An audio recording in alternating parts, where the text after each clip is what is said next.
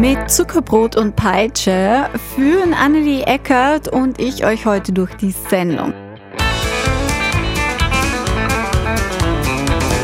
Es geht unter anderem um Klischees über RentnerInnen an Trabrennbahnen und wir schauen uns kritisch an, ob Pferdesport oder Leistungssport für Tiere tierethisch vertretbar ist.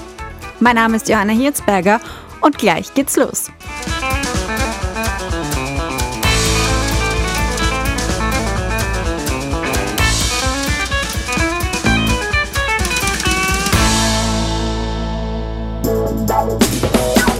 Hashtag Vienna, das Stadtmagazin auf Radio Radieschen. Präsentiert von der FH Wien der WKW.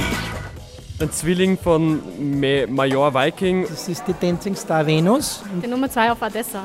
Freeman Venus. Jenke und Seppi Borossa. CS Think Pink. Wer sich jetzt wundert, was es mit den ganzen Namen auf sich hat, nein, es sind keine neuen Marvel-Superhelden, die wir euch heute präsentieren. Es ist tierisch. Bevor die Auflösung aber kommt, habe ich euch herzlich willkommen zu heißen hier bei Hashtag Vienna. Mein Name ist Johanna Hirzberger. Und ich bin Annelie Eckert und ich war für die heutige Sendung bei einem Trabrennen. Ja, damit bist du direkt ins heutige Thema auch abgebogen. Jetzt kannst du auch schon auflösen, was es mit Dancing Star Venus und CS Think Pink und Co. auf sich hat. Ja, wie du schon richtig geraten hast, sind es natürlich keine Marvel-Superhelden, sondern waren tatsächlich die Namen der Pferde, auf die gewettet wurde, an dem Tag, als ich da war und die da dann gestartet sind. Okay, ich bin schon gespannt, was du alles für Aufnahmen von der Rennbahn mitgebracht hast. Ja, kannst du auch sehr gespannt sein, aber bevor wir uns da jetzt mitten reinstürzen, starten wir erstmal mit passender Musik. Run Boy Run von Woodkid. Das war America, a Horse with No Name hier auf Radio Radieschen bei Hashtag Vienna.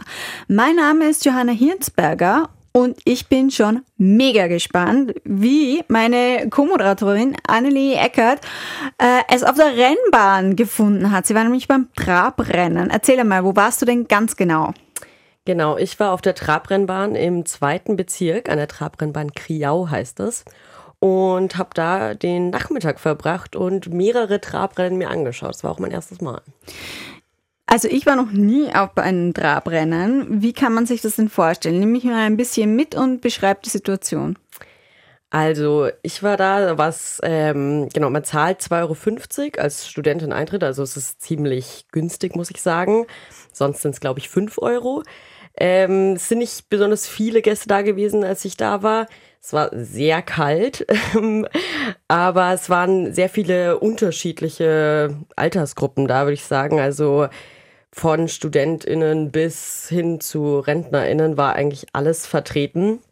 Und genau, als ich, also man kommt dann da an und äh, hört schon überall aus den Lautsprechern so, wie die Namen eben angesagt werden und ist eigentlich direkt drin so im Geschehen. Und äh, ja.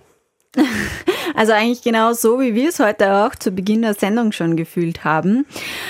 Also, du hast mir auch noch von einem Bistro erzählt, das mit Leberkasgulasch geworben hat. Ja, es ist tatsächlich ziemlich äh, lustig, wenn man da eben ankommt, gibt es auch noch so ein riesiges gläsernes Gebäude, wo man dann eben auch die Wetten abschließt, also wo das Wettbüro ist. Und ein Raum ist auch das Bistro, wo natürlich auch überall Fernseher stehen, die das Rennen übertragen. Und wenn man reinkommt, ist wirklich schon so ein Schwall an Leberkasgeruch, der einem entgegenkommt. Und äh, ja, es war sehr ähm, lustig, aber für Vegetarier gibt es nichts. Ja, also ich muss ja sagen, ich finde es ein bisschen makaber, weil echter Leberkäse wird ja aus Pferdefleisch gemacht oder zumindest gibt es einen davon. Hm, ich weiß nicht, was ich davon halten soll, aber jetzt gibt es mal einen Song, der dazu passt, nämlich Fulle Gas Leberkas. Viel Spaß damit. Hallo und herzlich willkommen zurück bei Hashtag Vienna hier auf Radio Radieschen. Wir sprechen heute über Pferderennen. Aber was ist eigentlich der Unterschied zwischen Trabrennen und normalen Pferderennen, Annelie Eckert? Das wusste ich davor tatsächlich auch überhaupt nicht. Aber ich habe mich informiert. Und zwar bei Trabrennen ist ausschließlich die Gangart Trab eben erlaubt. Was Und ist das? Also das ist quasi ein langsamerer Galopp, also hm, schwierig zu beschreiben, ehrlich gesagt. Ähm, und beim Galopprennen ist dann eben jede Gangart erlaubt, ähm, wobei man da natürlich galoppiert, weil das halt am schnellsten zum Ziel führt. Deswegen heißt es auch Galopprennen. Aber warte mal kurz, also beim Trabrennen soll es ein langsamer Galopp sein?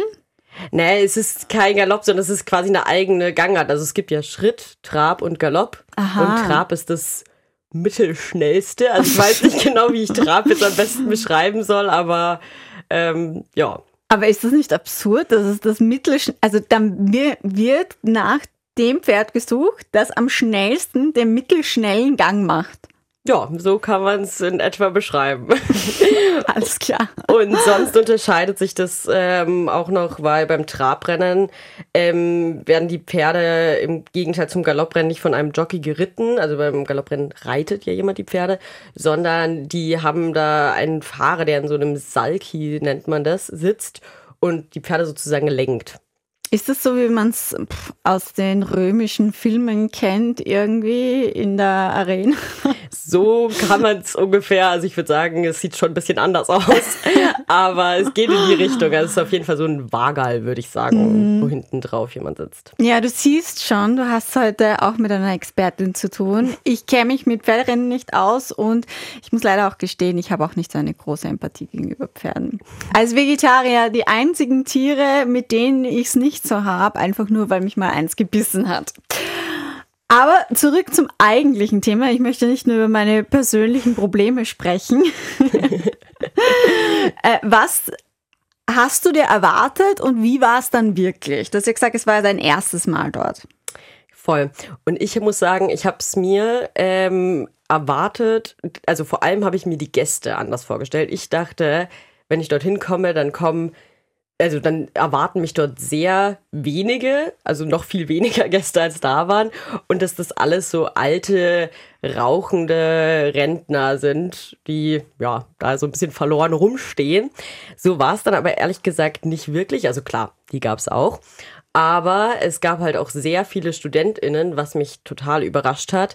Und ich war an einem Sonntag da, das heißt, es gab auch sehr viele Familien, die das so als Sonntagsausflug gemacht haben.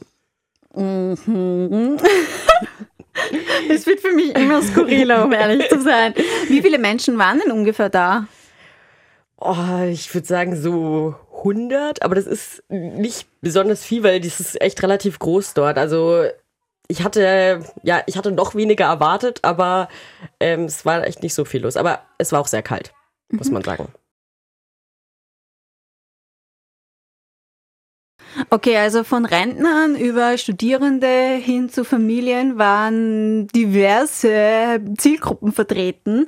Wie sind die denn dazu gekommen? Haben die alle die gleiche Leidenschaft? Das habe ich mich auch gefragt und nee, teilweise war es zufällig, aber hören wir mal rein. Wir haben das mal im Fernsehen gesehen und sind sonst öfters mal in Sportwettenbars und haben gedacht, das muss man einmal live auch gesehen haben. Da wir aus dem Bezirk Baden, also in Dreiskirchen zu Hause sind, war in Pfaffstätten die Rennbahn und da sind wir eigentlich schon als Jugendliche dorthin.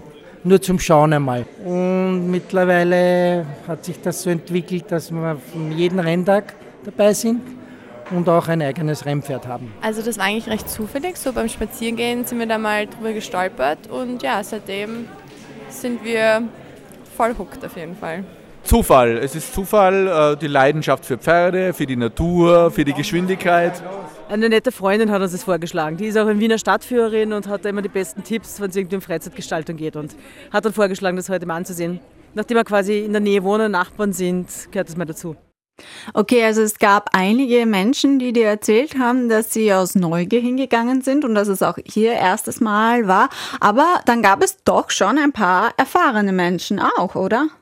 Ja, das war ganz lustig, fand ich. Man konnte das so direkt eigentlich auf den ersten Blick erfahren, ob jemand schon eher erfahrener ist oder nicht. Ähm, weil alle Leute, die sich schon so ein bisschen damit befasst haben und die schon länger so im Trabrennsport dabei sind, die hatten dann so, ein, so eine Zeitung von der Trabrennbahn, kriege ich auch immer so unterm Arm klemmen oder haben da drin ganz eifrig gelesen. Ähm, so zum Beispiel auch der Günther Kohl, der schon seit Jahrzehnten auf die Trabrennbahn geht. Äh, mein Name ist Günther Kohl und ich bin schon seit 45 Jahren Trabrennfan und auch Besitzer. Krass, also 45 Jahre schon Feuer und Flamme für den Sport. Ja, da war ich auch ähm, da schon, muss ich sagen, ziemlich beeindruckt. Aber stell dir vor, das war noch nicht mal mehr derjenige, der am längsten dabei ist. Jetzt hören wir von einem richtigen Urgestein. ich sage Ihnen was, ich bin 81 Jahre und bin eigentlich schon mindestens mein Leben lang mit, mit 20, 18 Jahren schon auf der Rennbahn. 18 Jahre war ich schon auf der Rennbahn.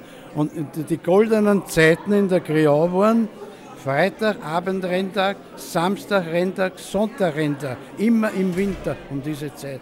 Das waren die goldenen Zeiten und noch mit den Buchmacher. Ja, also Urgestein, denn der Name wurde von der Redaktion geändert. ja, je, jedem das seine, wenn man es gerne so hat. Ähm, wenn man so ein treuer Fan ist, woher kommt denn die Faszination? Also ich glaube, die Faszination kommt so ein bisschen daher, wie unfassbar schnell diese Pferde werden können. Bei mir zumindest. Das hat mich sehr beeindruckt, weil obwohl sie traben, wie wir schon gesagt haben, die mittelschnellste Gangart, ähm, erreichen die teilweise wirklich Geschwindigkeiten von 50 km/h. Krass. Und ja, voll. Und wenn man da dann daneben steht und die, also am Rand steht und die an einem vorbei rasen, würde ich schon fast sagen, dann ist das schon echt beeindruckend. Und ja, ich glaube, sonst liegt es natürlich die Faszination in dem Wetten und auch so am Mitfiebern, so an dem eigenen, eigenen, in Anführungszeichen, Pferd. Hast du da vielleicht noch eine Situation, die dir besonders stark in Erinnerung geblieben ist? Also eine konkrete Szene ist es zwar vielleicht jetzt nicht, aber ähm, sondern eher so eine Atmosphäre, die ich wahrgenommen habe, die ich spannend fand. Und zwar das kurz nach dem Startsignal die Leute relativ still waren und auch wirklich neben ihr Leute ihre Ferngläser ausgepackt haben, um halt ihr Pferd oder eben ihr Pferd ähm, genau beobachten zu können. Und dann aber, wenn die direkt an einem vorbeirasen, halt alle total äh, angefeuert haben und gejubelt haben. Also da war schon richtig Stimmung sozusagen. Mhm, so ein Knistern in der Luft, so eine Anspannung. Ja, Mhm. Voll. Und genau der Günther Kohl, den wir auch schon gehört haben, der hat mir verraten, woher bei ihm die Faszination für Trabrennen kommt. Na, die Faszination ist eigentlich äh, das Pferd. Also das ist eigentlich eines, ein Lieblingstier von unserer Familie und wir fahren auch gerne aufs Gestüt unser Pferd besuchen und, und es ist einfach ein edles Tier. Hallo und herzlich willkommen bei Hashtag Vienna. Mein Name ist Johanna Hirzberger und gemeinsam mit meiner Kollegin Annelie Eckert verwandelt sich unser Studio heute in eine Trabrennbahn. Genau, ich war vor Ort und ich habe mir angeschaut, welche Menschen gehen dahin und was verbindet sie. Zum Beispiel eben ihre Faszination für die Tiere. Aber es geht ja nicht nur ums Tier und seine Schönheit, sondern schon auch um Leistung und Geld, oder? Ja, auf jeden Fall. Also ich hatte das Gefühl, die jungen Leute sind davor, also überwiegend da, um zu wetten. Und auch sonst, also da waren auch voll viele Leute, die sich sonst mit Sportwetten in ihrer Freizeit auseinandersetzen und genau. Mit Sportwetten auseinandersetzen, das ist sehr diplomatisch. Haben sich die denn dann eigentlich auch ausgekannt? Also da muss ich sagen, gab es echt sehr große Unterschiede. Und ja, wir hören mal rein. Also mein Vater wettet und ich bin so ein bisschen, ja, ich glaube, das wird sein und das kann es vielleicht sein und ja, wir schauen, was rauskommt. Einfach auf Good Luck so ein bisschen. Ich schaue mir die Pferde davor in Ruhe an und danach gehe ich dann ein bisschen nach der Quote.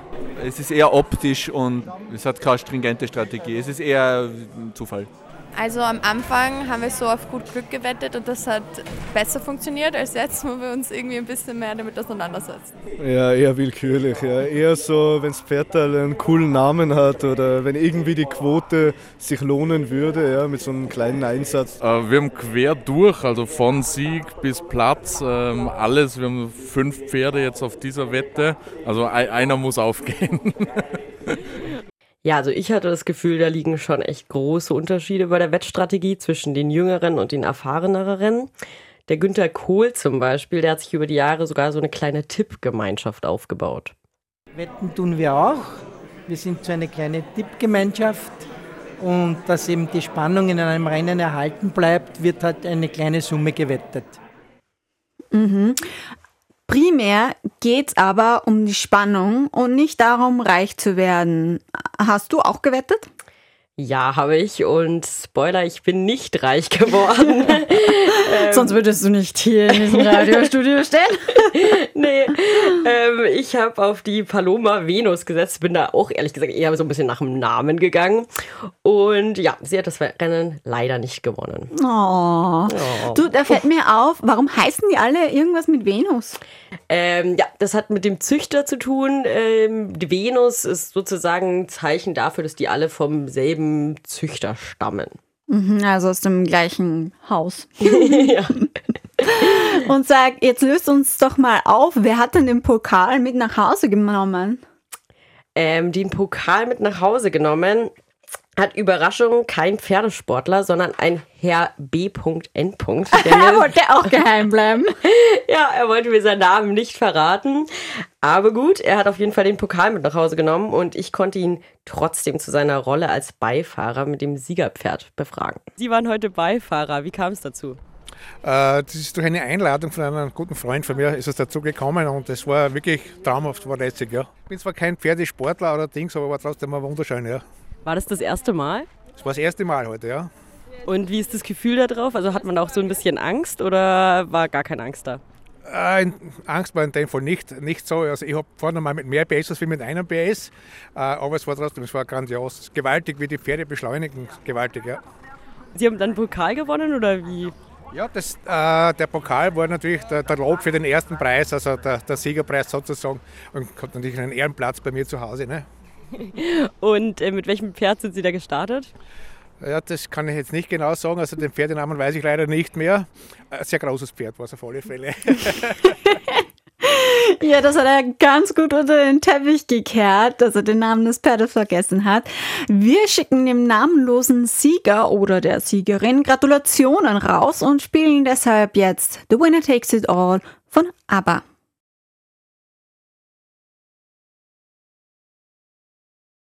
The winner takes it all. Im Fall des Pferderennens liegt der Sieg eher von der Leistung des Pferdes als von der Leistung des Menschen ab. Ja, das stimmt. Annelie, hattest du vor Ort beim Pferderennen die Möglichkeit, auch mit ZüchterInnen zu sprechen? Ja, ich habe den Walter Werni aus der Steiermark kennengelernt. Ein sehr iconic Name. Und äh, der war über 30 Jahre beim Landeszuchtverband. Und ja, er hat mir von seinen Pferden erzählt. Eigentlich waren das eher heimische Rassen, das waren Haflinger, Norika, Warmblut und einige Spezialrassen. Aber nachdem ich in jüngeren Jahren mit meinen Norikern auch bei diesen Winterrennen, bei diesen Wintertrabrennen und Gastelrennen, wie sie heißen, äh, dabei gewesen bin und der Trabrennsport hat mich eigentlich immer ein bisschen interessiert. Und jetzt habe ich ein bisschen mehr Zeit und schaue mir halt gelegentlich äh, auf den verschiedenen Rennbahnen in Österreich äh, diese Trabrennen an. Ja, Walter Werni scheint ganz schön viel Erfahrung zu haben. Was ich mich frage, wir sprechen jetzt viel über Faszination, Begeisterung, positive Gefühle, aber Trabrennen sowie Pferderennen im Allgemeinen ist ja auch gewisser Kritik ausgesetzt. Wie steht er denn dazu? Ja, dazu habe ich ihn auch gefragt und ich muss sagen, da hat er eher einen pragmatischeren Blick drauf. Naja, vom äh, Grundsatz her wissen wir ja, ist das Pferd ein Bewegungstier, ein Steppentier. Von der Entwicklungsgeschichte her ist das Pferd ja auf Bewegung eigentlich konzipiert, äh, von seinem gesamten Bewegungsapparat her, aber auch, äh, würde ich sagen, von seiner Einstellung her. Und ich würde sagen, wenn die Richtlinien des Tierschutzes eingehalten werden und das Ganze nicht äh, zu sehr ins Extreme geht, ist das Pferd als Bewegungstier auch als Rennpferd tauglich. Genau, und das ist eben die Frage, kann man Pferde als Bewegungsmittel sehen? Darüber habe ich mit dem Tierethiker Konstantin Deininger geredet. Ja, und das ganze Gespräch gibt es gleich nach ein bisschen Musik. Wir hören Wohlfühlen von Nant. Viel Spaß! Hashtag Vienna ist zurück. Herzlich willkommen hier bei Radio Radieschen. Das war Granada mit Sauna. Und um ehrlich zu sein, ich finde gerade in der kalten Zeit ein bisschen Sauna ganz schön gut. Mein Name ist Johanna Hirzberger und meine heutige Co-Moderatorin Annelie Eckhardt war für uns beim Trabrennen. Ganz genau. Und da haben wir auch schon einige Stimmungseindrücke mitbekommen von Walter Werni bis Günter Kohl. Ähm, ja, genau.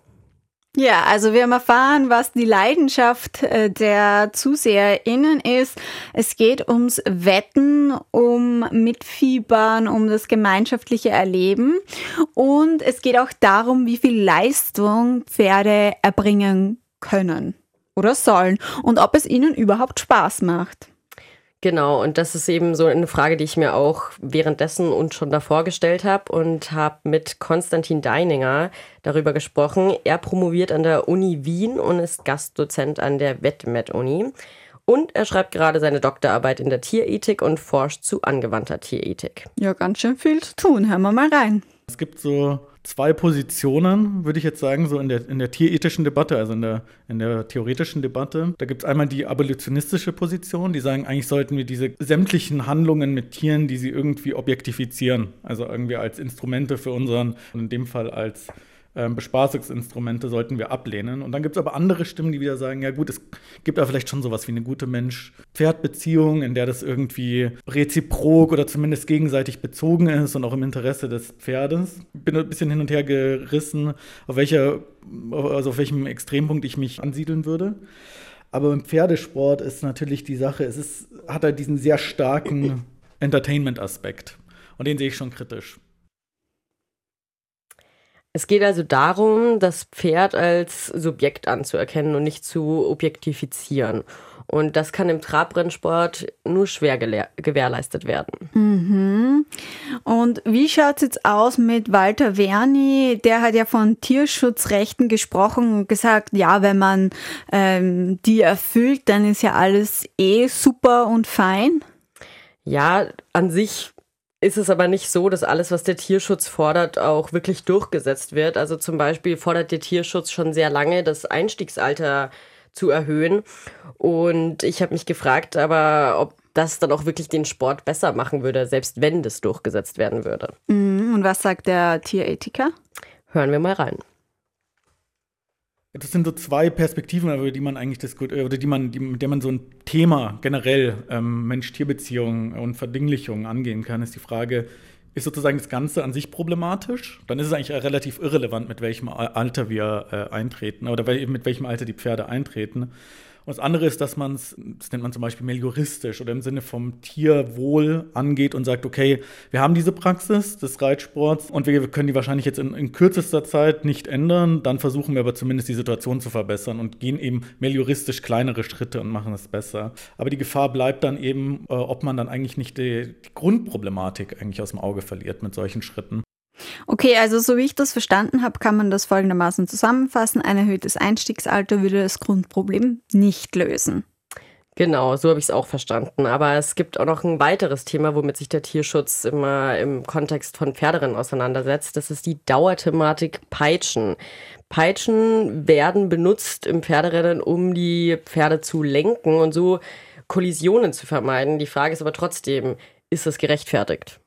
Das ist, würde ich sogar sagen, eine der großen Problematiken überhaupt im Rennsport, dass so eine Art Gewaltanwendung kommt und die dann, ja, die wird irgendwie in so eine Art bereinigt, indem man sagt, das ist notwendig in diesem ganzen Sport, damit es keine größeren Unfälle gibt. Deswegen ist es auch gar kein Problem. Eigentlich ist es sogar im Wohle der, des Pferdes. Und das ist das, was ich ja versucht habe am Anfang zu sagen. Es geht halt sehr stark auf dieses, ja, auf den Sport und das Pferd als Sportgerät und nimmt dann aber eigentlich die Perspektive des Pferdes raus. Also dem Pferd, denke ich, zu verklickern, ja, du, also die Route ist jetzt notwendig, damit es jetzt irgendwie keinen größeren Aufprall gibt, ist, glaube ich, nicht wirklich zu vertreten. Also, oder nicht vertreten schon vielleicht, aber nicht zu vermitteln letztendlich. Also ich denke, das sind halt in der Ethik, in der Tierethik würde man sagen, das sind halt so sehr anthropozentrische Argumente, die halt sehr aus der Perspektive von den Menschen rausgehen. Und diese Perspektive, also so, wir sind Menschen, die schauen Pferderennen an, wir sind Menschen, die reiten Pferde und so weiter. Und wir schauen halt, dass dieses ganze Ding funktioniert. Aber so diese pferdliche, tierliche Perspektive, die geht in solchen Argumenten, sehe ich die einfach gar nicht. Oder sehr, sehr vage angelegt, wenn überhaupt.